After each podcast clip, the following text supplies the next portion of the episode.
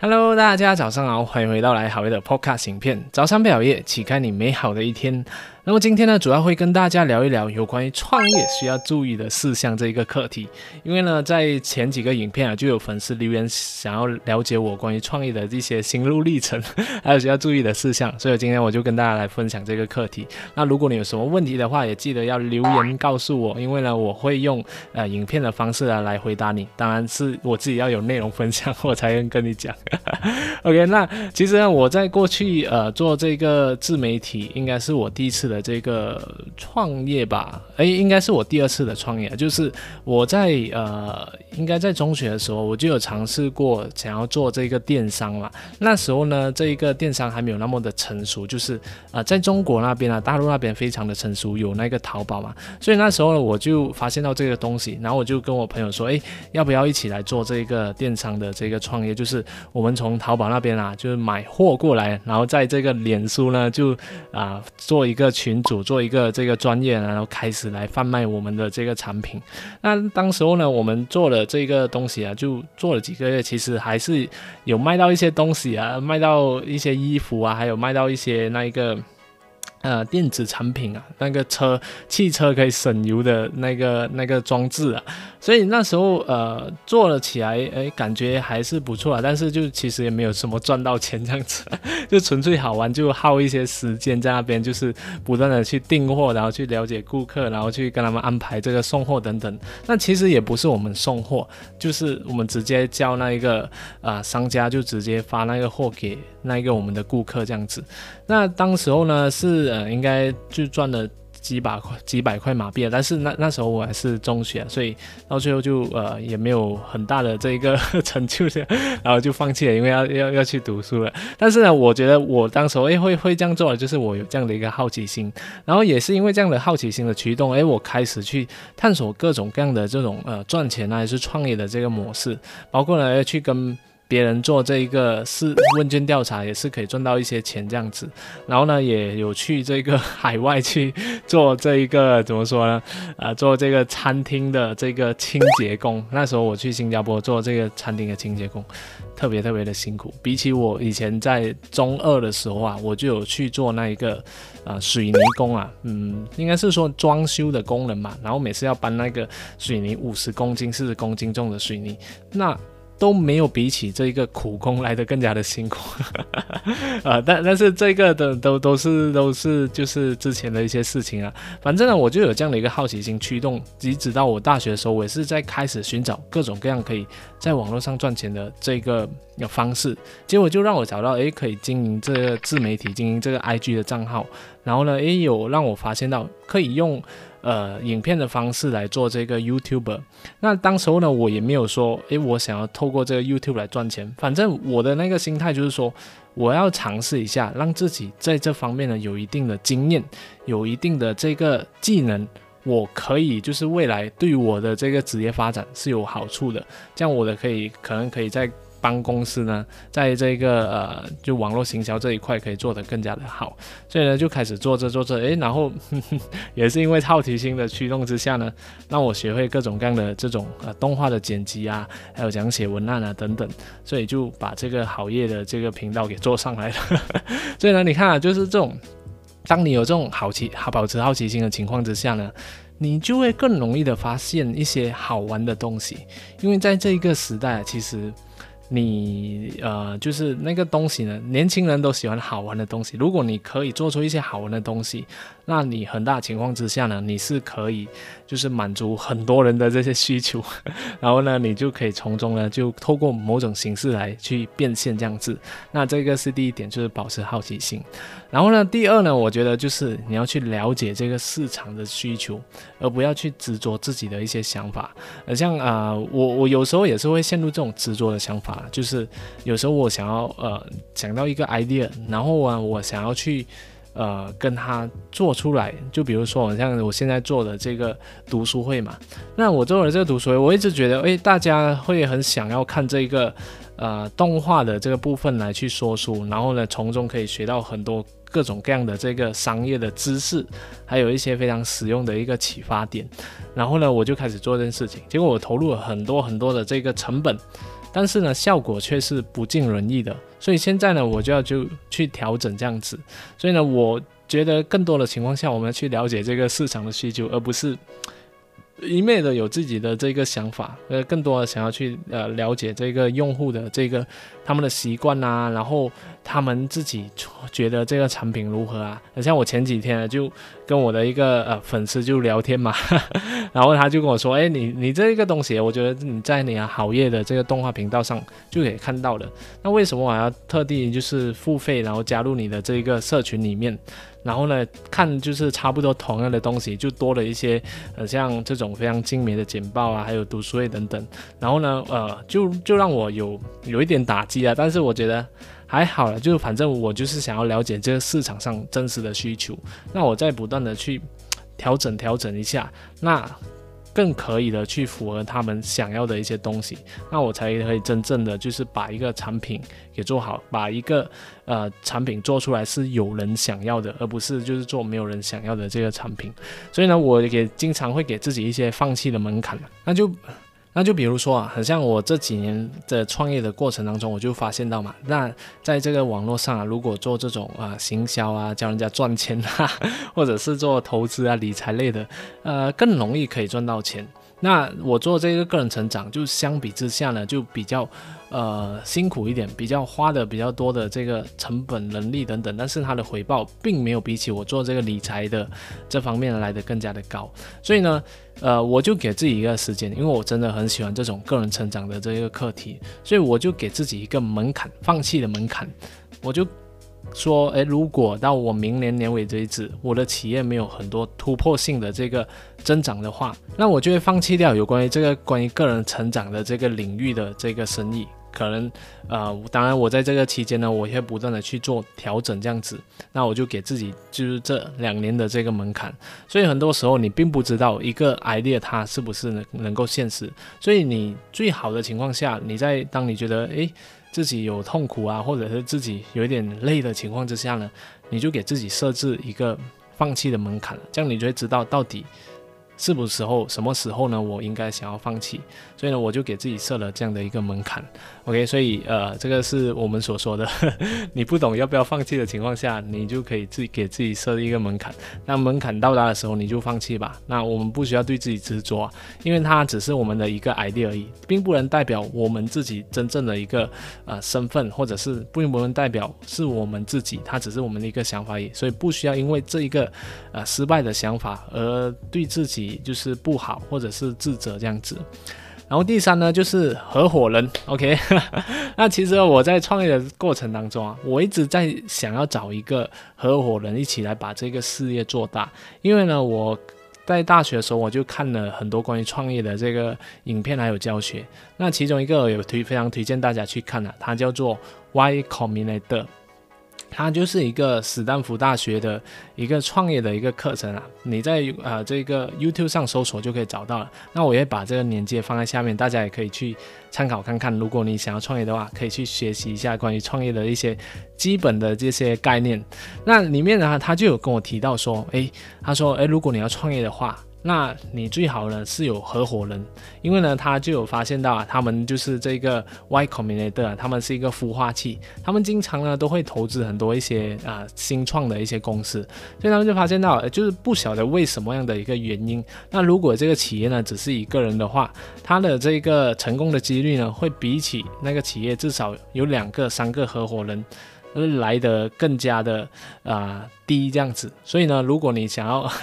更容易成功的话，那就找那个合伙人，就是找两三个这样子。所以那时候呢，我就看到这个东西，我就一直在找自己，一直在找有什么呃好的合伙人这样子，就想要跟我一起合作来打拼这个事业。结果呢，我就一直没有物色到，就是比较厉害的人，他们有自己的事情要做，然后比较呃，就弱的人，比较能力没有这样十足的人，我又不想要他们。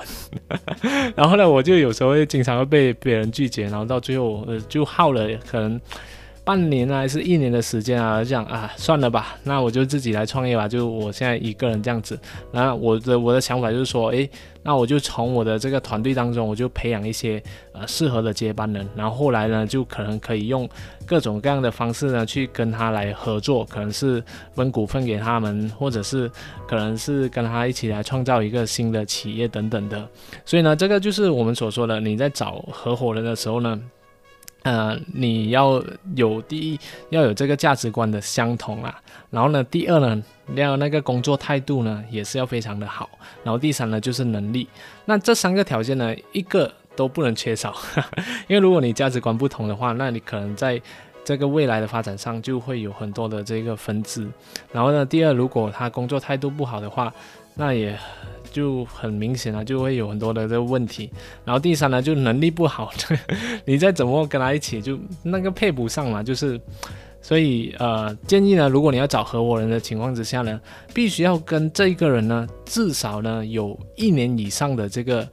一起相处或者是工作的这个经验，那因为呢，如果你没有超过一些时间的这个什么路遥知马力，你是不会知道这个人呢，他可能前期非常好，然后后来他就原形毕露了。所以呢，这个你要共事过了才可以看得出你跟他是不是可以合得来这样子。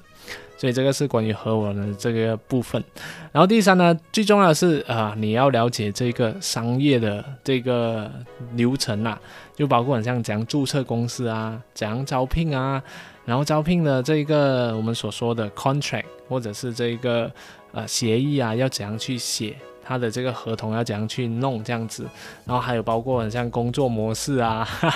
还有公司的一些什么账本应该要怎样记录，然后呢会计要怎样去安排，然后那个税务等等的，这些都是我们至少要去了解的一些事情，而不是说诶。哦，把这些东西交给那个会计去做就好了。那会计呢，他到最后啊，也是会问你很多这些问题。那如果你没有去了解的话，你一开始就很像没有把那个账给弄好，没有把一些东西给计划好，那可能你就会到年尾的时候，你会需要赔很多的这个税务，或者是亏很多的这个钱这样子。那所以呢，这一个东西呢，都是我们前期的时候需要不断的去了解。像我在我第。啊，一年还是呃的创业的时候呢，我就随便的，我就很随便的去报税，那结果呢，那个。第二年的时候，我去找那个专业的那个会计师帮我报税的，他说你这个税是完全不能使用的，就不应该是这样做的。因为我没有完全没有了解的情况下，我就觉得自己很像很聪明，就在网络上就按几下就可以报税了。结果呃，他就告诉我，其实不不应该这样，你也要追踪你的很多的这些账本，都是要有记录的。结果那时候就搞到我很焦虑，就一直不断的去寻找这些啊账单啊，很多的一些东西，然后。过后呢，在第二年的时候，我也给了很多很多的税。那原本呢，如果我有记号计划好的话，那至少我可以节省百分之五十的这个我需要所需要支付的这个税务。所以你看到吗？就是我的这个亏损。如果我去了解的话，我根本就可以就是节省下来的。所以呢，大家就是刚开始创业，诶，生意有一些啊，怎么说呢？有一些收入的情况之下呢，诶，你就可以开始去做这件事情，就要去了解这个商业很多的这些东西。OK，那你不需要很清楚到每一个细节，但至少你要了解，这样你可以做好这些规划。OK，然后呢，啊，接下来呢，还有一个就是关于这个。那你在商业的过程啊，你需要有一些资源嘛，所以呢，这边我的建议是说，你不要去找那种一对一跟你咨询的那些导师，反而呢，你要找更多的这种啊企业家的一个交流这样子，因为一对一的导师，我自己的过去的经验我找过，也就好几个，那我觉得发现其实。呃，怎么说呢？他们并不能够很站在你的角度去思考这个问题，又或者是说，他们只是用他自己企业的经验来去跟你分享